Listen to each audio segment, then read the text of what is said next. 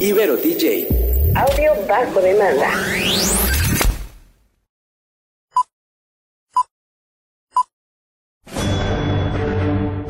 Una charla con amigos sobre los acontecimientos cinematográficos lo puedes encontrar aquí en La Esquina del Cine.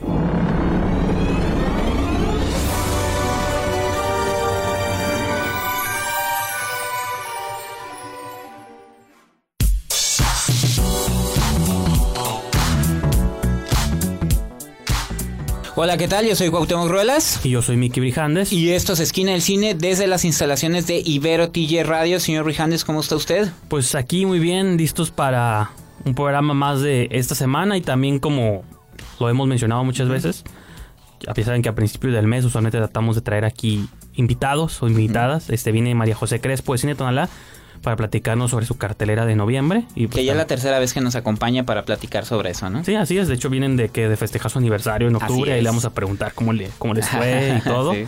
Y pues también cómo les fue con la cartelera de octubre y también que nos platiquen qué traen para noviembre.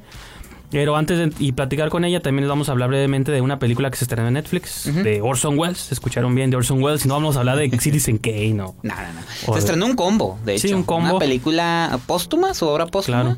Y un documental. Este, sobre precisamente un poquito detrás de esa película y parte de lo que sucedía en su, en su cabeza. Sí, no, sí, ahorita, en el primer segmento vamos a hablar más sobre eso y repito, y después vamos a hablar ya con María José Crespo. Entonces, pues nomás nos queda recordarles las páginas redes sociales. Así es, pues nuestra estación es www.iberotj.fm. Las redes sociales, tanto Facebook como Instagram es IberoTJ Radio y la cuenta de Twitter es IberoTJ Oficial. Y antes de comenzar, pues también saludar a nuestra productora Yajaira Escobedo, quien hace posible este programa. Así es, entonces, ¿te parece si vamos a nuestra primera pausa del programa y comenzamos Esquina del Cine?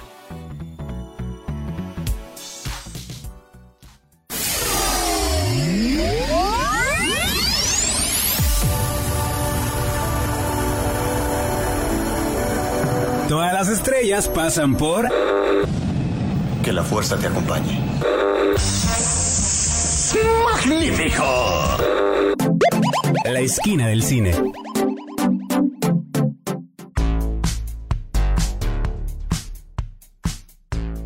Estamos de regreso aquí en Esquina del Cine. Les habla Miki Brijandes. Y yo soy Cuauhtémoc Ruelas. Y pues como les comentaba, vamos a hablar un poquito de este combo especial que se estrenó en Netflix, que fue...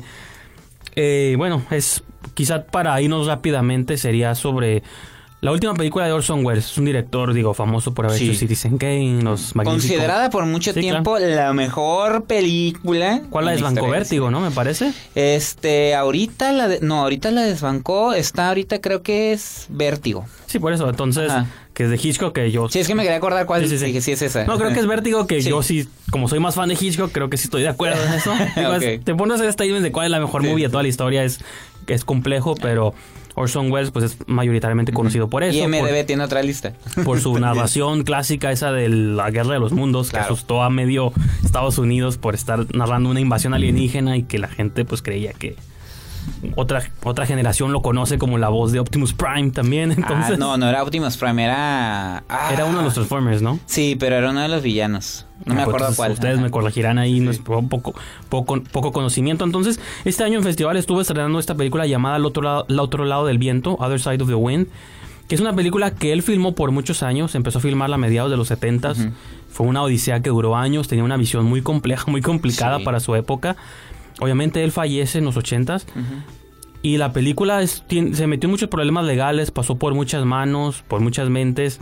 Y finalmente hasta el 2018, bueno, unos años previos al 2018, el editor Bob Murawski, entre colaboración de otras personas y aparte con inversión de Netflix, pues decidieron finalmente armar su visión y presentarse todas las latas que decían que era como más de 100 horas de más de 100 horas de, de, producto. Entonces finalmente estrenaron esta película en Netflix el fin de semana, el viernes pasado. Y pues más que una película, digo, de narrativa tradicional, yo la considero como un experimento, ¿no? Muy atrevido, ¿no? O sea, a mí me gustó mucho porque digo, yo la obra de Orson Welles, principalmente Citizen Kane, digo, también más como actor, este, la propuesta me sorprendió en sí por el formato en el que está montado. Tú lo comentabas fuera del aire. Este y que se hace notable en la película están todos tipos de formatos grabando muchas personas grabando al mismo tiempo 35 16 8 milímetros estamos viendo la filmación de una película estamos viendo el cumpleaños del director de esa Claro. película que es representado por John Huston Sí, pero el director John Huston Por- actuando como el director de la como película. Orson Welles, ¿no? Sí, sí, Por claro. así decirlo. Y este y al mismo tiempo estamos en esta fiesta de cumpleaños y también lo están entrevistando y hay por ahí una crítica de cine que lo increpa sobre el, Que es como una análoga arte, de ¿no? Paulina Kael, que es una de las grandes críticas de cine en la historia, ¿no? Ajá. Entonces todo eso se me hizo y el montaje. Tú también, yo también te comentaba a ti, no sé qué opines o qué opinen también los radioescuchas, este, cuando vean la película, obviamente. Mucho, digo, sé que es la obra póstuma de Orson Welles, pero qué tanto y o, o qué mucho tiene que ver el montaje de la O sea, él película, montó- porque La leyenda tiene mucho que ver. Sí, sí, la leyenda cuenta que él montó cosas, pero las que no alcanzó a editar él dejó notas sobre cómo Ah, editarla, ideas, conceptos realmente, o sea, como Peter Bogdanovich que actúa en la película, sí, él lo sí. conoció mucho tiempo, entonces si había como manera, obviamente es un- por eso yo lo llamo más un producto de arte que una movie, más allá de su estructura es porque es de dif- no la puedes ver como una película del pasado porque fue editada en el presente, pero tampoco es una movie de, man- de- del presente porque fue filmada Claro. en el pasado. Entonces está curada como, pues sí, como pieza de arte, aunque pueda sonar pretencioso o no, pero, Pero se ve como, como sucedió con Citizen Kane, como adelantada a su época en cuanto, lo, en, en cuanto a la manera de Sí, filmarse. Este no, el- también, porque incluso los temas, ¿no? De la invasión a la privacidad. Ahorita estamos tan acostumbrados a ver reality shows, pero ver esa película que fue en los 70s y que es parece un reality show, invasión a la privacidad, siempre la el- el- eh, muy simbólica en cuanto a que siempre hay ojos mirando a alguien más No, o que- haciendo algo, y- algo y más. fíjate, eso es que curioso que mencionas, porque eso era lo que él, con la obsesión que él tenía y lo que le detuvo la película. Él quería, en aquellos to- entonces se editaba en, en película, no, Sí, en, sí, no en video ni en computadoras como ahorita. Entonces, él quería cortes rápidos, una edición vertiginosa, que en ese tiempo era más complicada, más compleja. Entonces, eso fue lo que mantuvo, o sea, de cortar fragmentitos, pedacitos, porque en algún, de algún modo Orson Welles tuvo esta visión de que en algún momento Hollywood iba a ser como re- representado a través de fragmentos de cámaras ¿Y sí? que ahorita es Instagram, es Snapchat, es todo esto, pues toda la vida está registrada a través de fragmentos de Claro. videos cortos.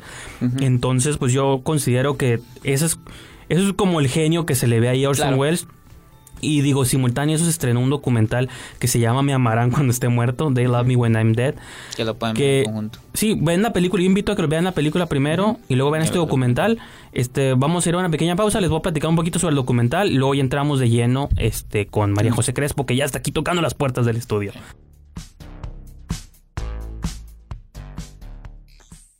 Yo los buscaré.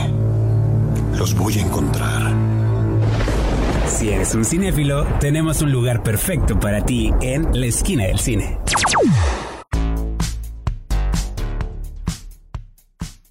Pues ya estamos de vuelta aquí en Esquina del Cine. Yo soy Cuauhtémoc Ruelas. Y yo soy Miki Brijandes. Y ya para terminar este el tema de Orson Welles, el señor Brijandes, y darle la bienvenida a nuestra invitada María José Crespo, pues adelante, el micrófono es todo suyo. No, sí, nomás quería mencionar esto, lo que la idea que dejé inconclusa de que se estrenó también el documental simultáneo a la película. Entonces es un documental bastante triste o de cierto en el buen sentido. ¿no? Melancólico, pues. Melancólico, pero yo me oriento a lo triste porque sí te habla sobre el ocaso de un director que, digo, eh, pues un genio y cómo a veces los genios son incomprendidos. Y puede, o sea, es de que, porque mucho se le ha criticado en ese aspecto, ¿no? Como Sí. tipo Marlon Brando, estos directores que se tiran como a la obsesión y a la genialidad. Claro. Pero te das cuenta de que sí eran cerebros muy potentes que no se podían contener en sus cuerpos, ¿no? Entonces, Orson Welles, la última etapa de su vida, se retiró casi del cine. Repito, se tardó muchos años haciendo esta última película que era como su gran visión maestra. El fantasma de Citizen Kane lo persiguió por toda su vida. Era la, esta película insuperable que todo el mundo le preguntaba, oye, ¿cuándo va a ser una mejor película que la mejor película de todos los tiempos? No, pues nunca, ya la hice. Ahora déjenme explorar otras cosas. Entonces siempre vivió con esa sombra y creo que ese documental es del director Morgan Neville, que este año hizo otro docu sobre, ¿se acuerdan del programa este de... ¿Cómo se llama el del trenecito del Mr. Rogers? Ah, sí. el Mr. Rogers, el de PBS, era este Sí, sí, sí. programa que el hombre que siempre se cambiaba el suéter y los zapatos. Esto es, es el segundo. Ya tiene un Oscar este director, entonces los invito a que vean primero la película, luego vean el documental y también les sirve como para darse una idea de pues, Sí. lo que fue La genialidad de Orson, Orson Welles en ¿no? sus últimos años, sobre todo. No habla del principio, no habla de sus películas, al prin- prin- Sí, no, sus primeras películas. Se va directo a lo- al proceso de filmación, pues. al proceso de filmación de esta película y aparte, pues ya de su pues de su triste despedida del mundo, ¿no? Entonces, ahora sí, María José, Crespo está aquí con nosotros. Hola. Bienvenida. Hola, ¿qué tal? Muchas gracias. Ah, como siempre aquí visitando. Un mes más, tu tercer mes que nos acompañas aquí platicando sobre lo que van a estrenar en Cine Tonalá. Ahora traes tu cartelera fresca de noviembre.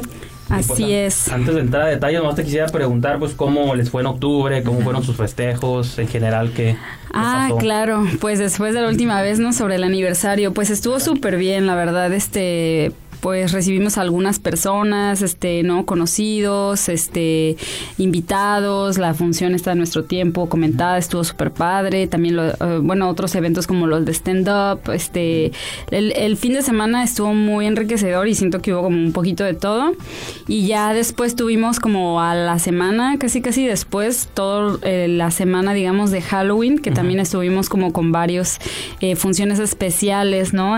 tuvimos la función esta de medianoche de del exorcista que estuvo súper padre, la verdad. Este, digo, siempre es genial, aunque todos, o sea, algunas personas dicen, ay, van a pasar el exorcista, pues yo lo puedo ver en mi casa. No, pero, nunca va a ser lo mismo, nunca va a ser lo mismo. O sea, la pantalla grande es una oportunidad que no podemos dejar pasar. Claro, o sea, repartir el, sonido, ¿no? En la sala, o sea, es, y pues bueno, y como la experiencia del cine, ¿no? Al final es eso, ir al, al, cine.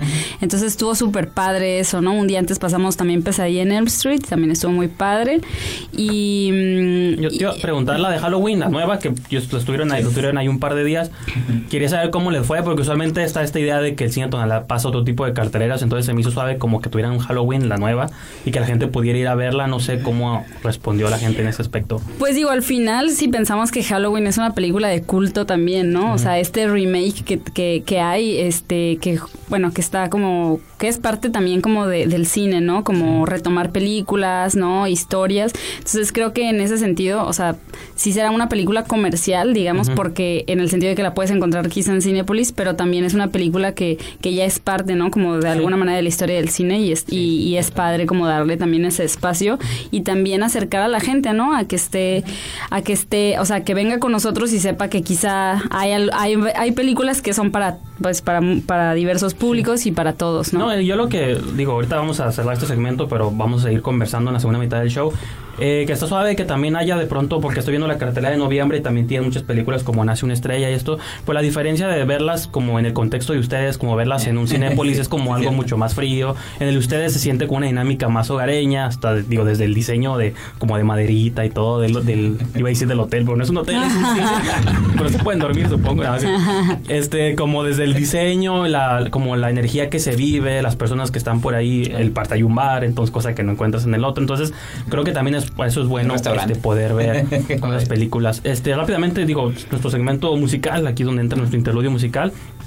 Eh, antes de Halloween estaba viendo la película Scream hace muchos años que no la veía y no me acordaba que una de mis canciones favoritas de los 90 sale en esa película como parte del soundtrack, que es la canción de un grupo llamado República, que nadie se acuerda de ese grupo porque nada más sacaron dos discos y desaparecieron de la faz de la tierra. Su canción más famosa se llama Ready to Go, que la usan en los estadios y en un montón de eventos deportivos. Pero sacaron otro sencillo que se llama Drop Dead Gorgeous, que sale en el soundtrack de esa película. Por alguna razón esa, esa canción siempre se me quedó grabada en la cabeza desde que la escuché en MTV. Entonces, como no, no estamos hablando de películas con un soundtrack, como la película que mencionamos no tenía un soundtrack muy este, reconocido, vamos a aprovechar para poner esa canción y continuamos con más de Esquina del Cine.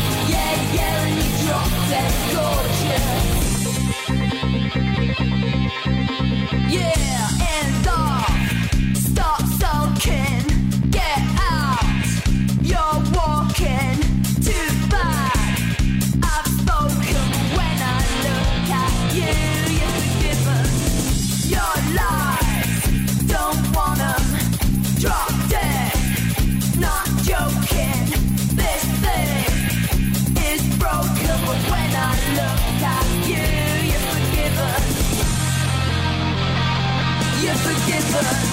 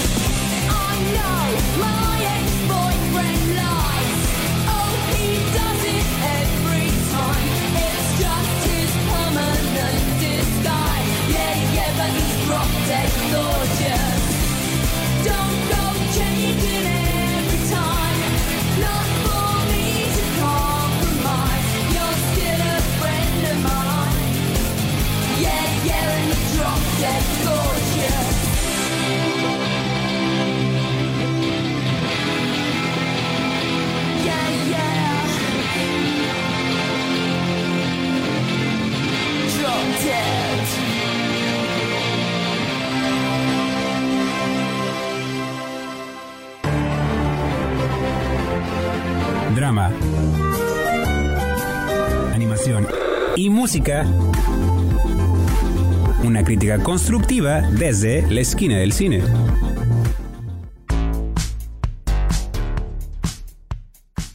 Pues ya estamos de regreso aquí en Esquina del Cine. Yo soy Cuauhtémoc Ruelas. Y yo soy Miki Brijandes. Y eh, precisamente habías dejado una, una pregunta en el aire, Master Miki.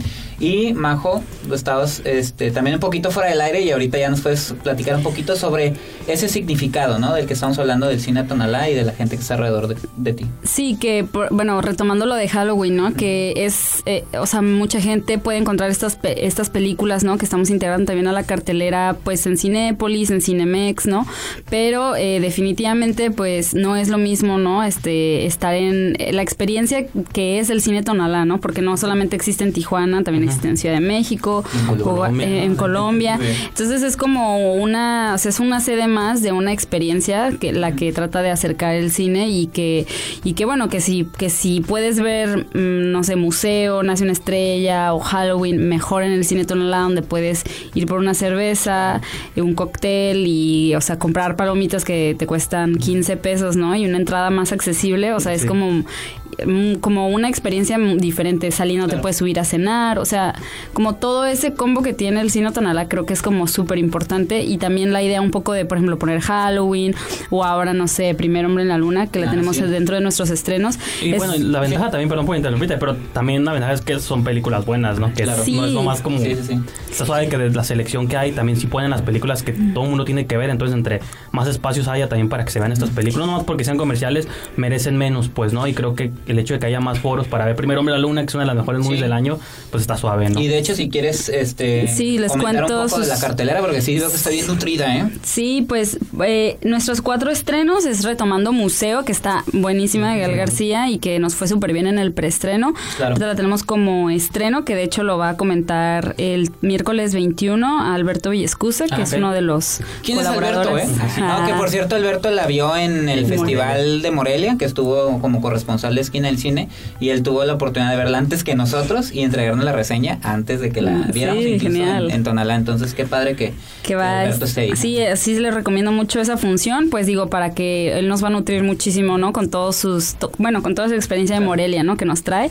Está por un hijo, que es esta película francesa, Javier Legard, que es este mm, sobre una historia de unos padres que se están divorciando y como la custodia, de hecho en inglés se llama custody, ¿no?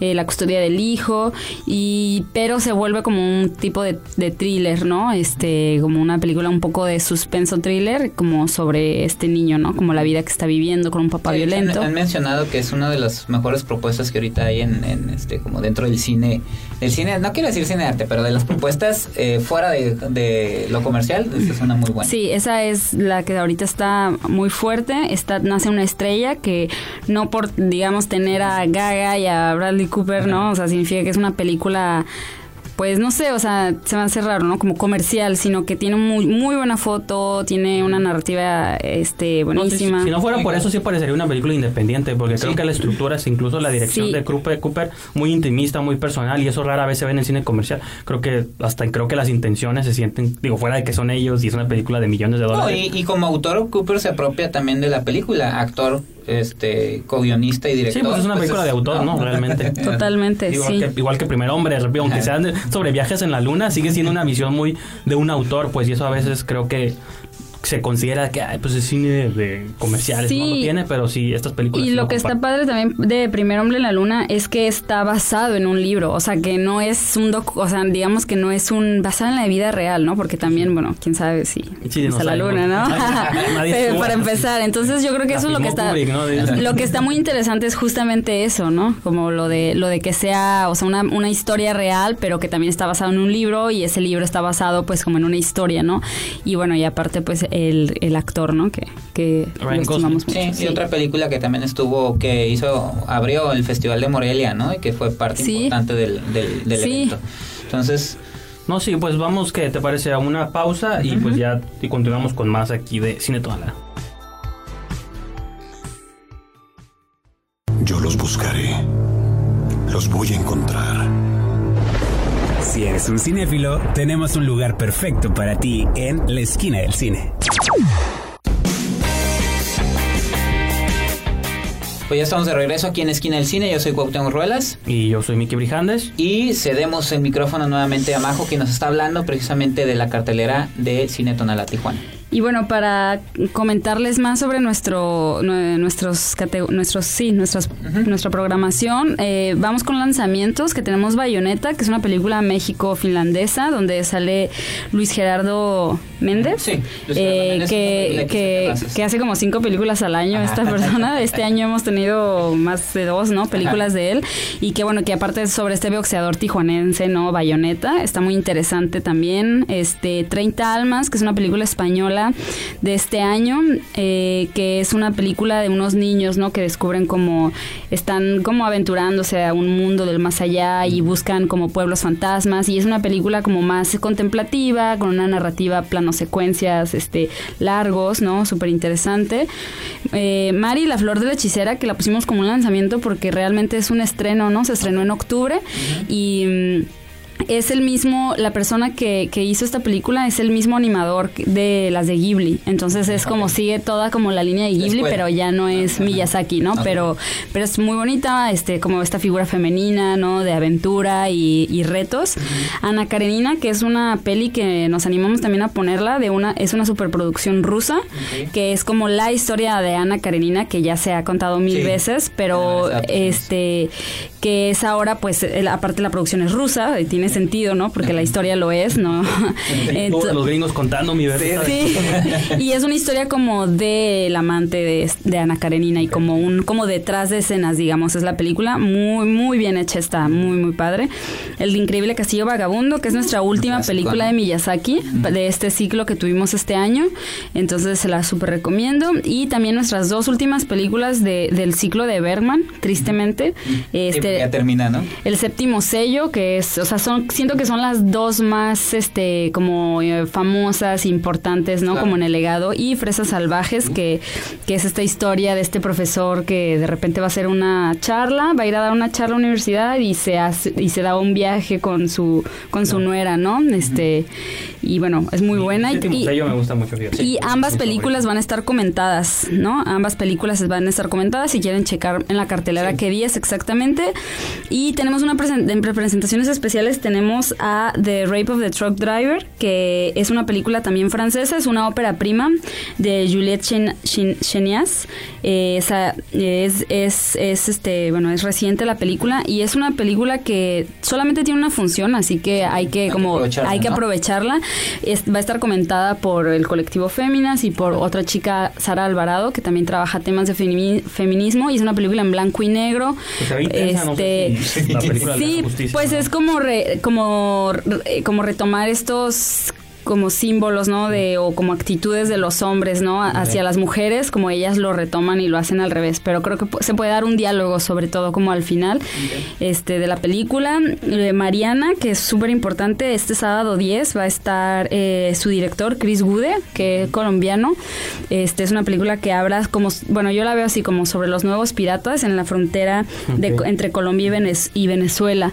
Entonces va, a venir él, la va, la va a presentar, la va a comentar y va a estar este la socióloga eh, Ángela Serrano también acompañando, que de hecho ella también es colombiana, aquí la conocen mucho en Ibero. Y ese mismo día, para que se vayan todo el día a el, el sábado, tenemos el tributo a Santa Sabina. Este, vamos, vamos, a volver a presentar la, el documental de Rita. Al terminar estará el periodista Jaime Chaides comentándola junto con eh, Sergio Torres de la Ciudad Eléctrica. Ah, y bueno y estarán hablando como de la no de, del legado que dejó Santa Sabina en la escena musical fronteriza. Y al final tenemos un concierto con Madame Moore y sus hombres y Maura Rosa. Entonces es como todo un combo increíble toda noche musical ¿no? sí. sí primera dama de la revolución que es un documental sobre el, el presidente de Costa Rica José Figueres que no muchos saben que fue quien abolió el ejército no de costarricense. Lo comenta también un historiador, como súper importante. Y este Territorio Norte, que estamos colaborando ah, con el COLEF, Palabra Viva. Pavel Valenzuela, ¿no? Pavel Valenzuela y Mariel Miranda, y, e investigación por Laura Velasco y Daniela Rentería también, este súper importante. Y pues algunos eventos de música que tenemos, Cuarteto Virá, con una... Va, ah, el de Cuarteto Virá está súper interesante porque es un programa de música contemporánea que, que tiene algunos temas de, de, películas y de Mishima, que es esta película sobre el escritor japonés. Yo creo que vamos a tener que cortarla ahí y también dejarlo en misterio para que la gente entre a la página y termine de contar, de checar la cartelera.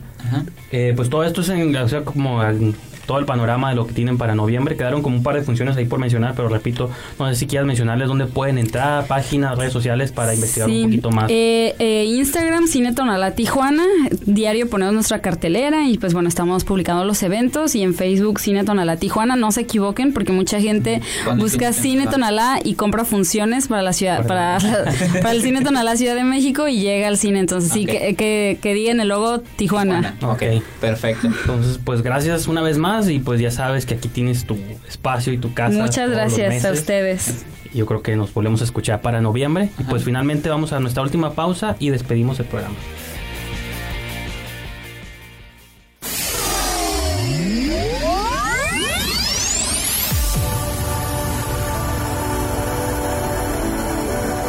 Todas las estrellas pasan por...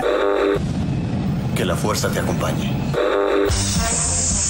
¡Magnífico! La esquina del cine.